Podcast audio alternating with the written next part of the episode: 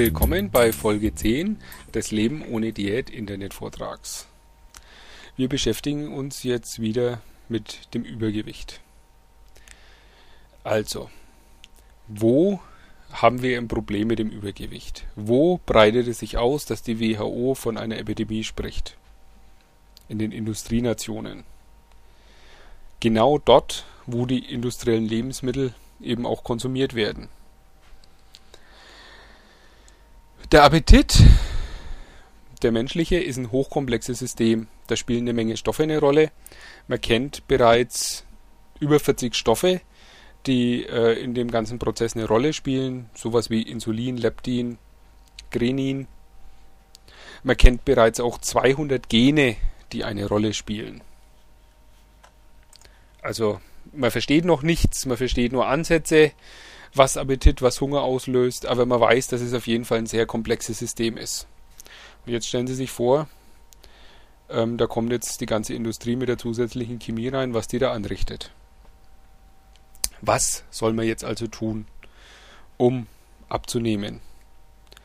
Ja, das erste ist, man braucht einen funktionierenden Appetit und den kriegt man eigentlich nur so wieder, wenn man eben Zusatzstoffe vermeidet, wo es nur geht ähm, also bei der Verarbeitung möglichst wenig Zusatzstoffe, wenn man verarbeitete Produkte kauft, möglichst wenig Chemie in den Grundprodukten, also sprich in der Landwirtschaft, ähm, möglichst wenig Chemie.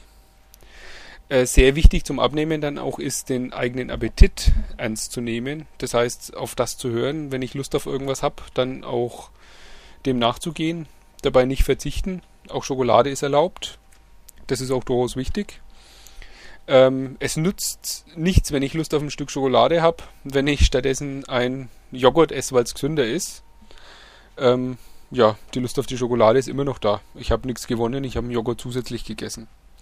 Jetzt, äh, aktuell wurde auch veröffentlicht eine Studie, nach der Forscher äh, der Meinung sind, dass also eine Schokoladensucht vor allem dadurch ausgelöst wird, weil man Schokolade möglichst nicht essen will. Also die Stoffe, die in Schokolade enthalten sind, haben zwar durchaus psychoaktive Wirkungen, allerdings nur so gering, dass die eigentlich nicht wirklich eine Sucht auslösen können. Äh, es gibt aber etliche Leute, die sich als schokoladensüchtig bezeichnet, bezeichnen. Das liegt vor allem daran, weil sie die Schokolade immer mit einem schlechten Gewissen essen. Sprich, beste Mittel gegen Schokoladensucht ist Schokolade ohne schlechtes Gewissen essen. Gut. Was äh, bewirkt es, wenn man sich daran hält? Ja, erstens, wenn man isst, auf was man Lust hat, dann verschwinden die ständigen Gedanken ans Essen. Man denkt einfach nicht mehr dran, sondern man isst halt, wenn man Hunger hat und wenn man keinen hat, isst man einfach nicht. Der Körper sagt einem dann schon, wenn man was braucht und was man braucht.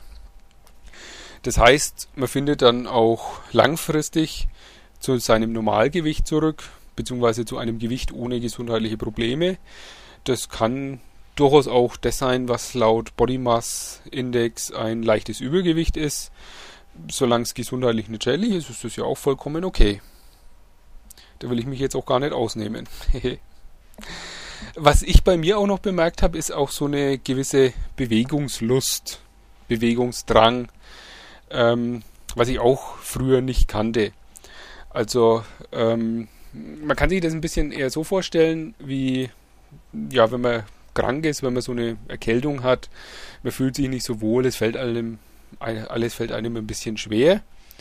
Und wenn man dann wieder gesund ist, ist man wieder aktiver. Und genauso ging es mir zumindest auch.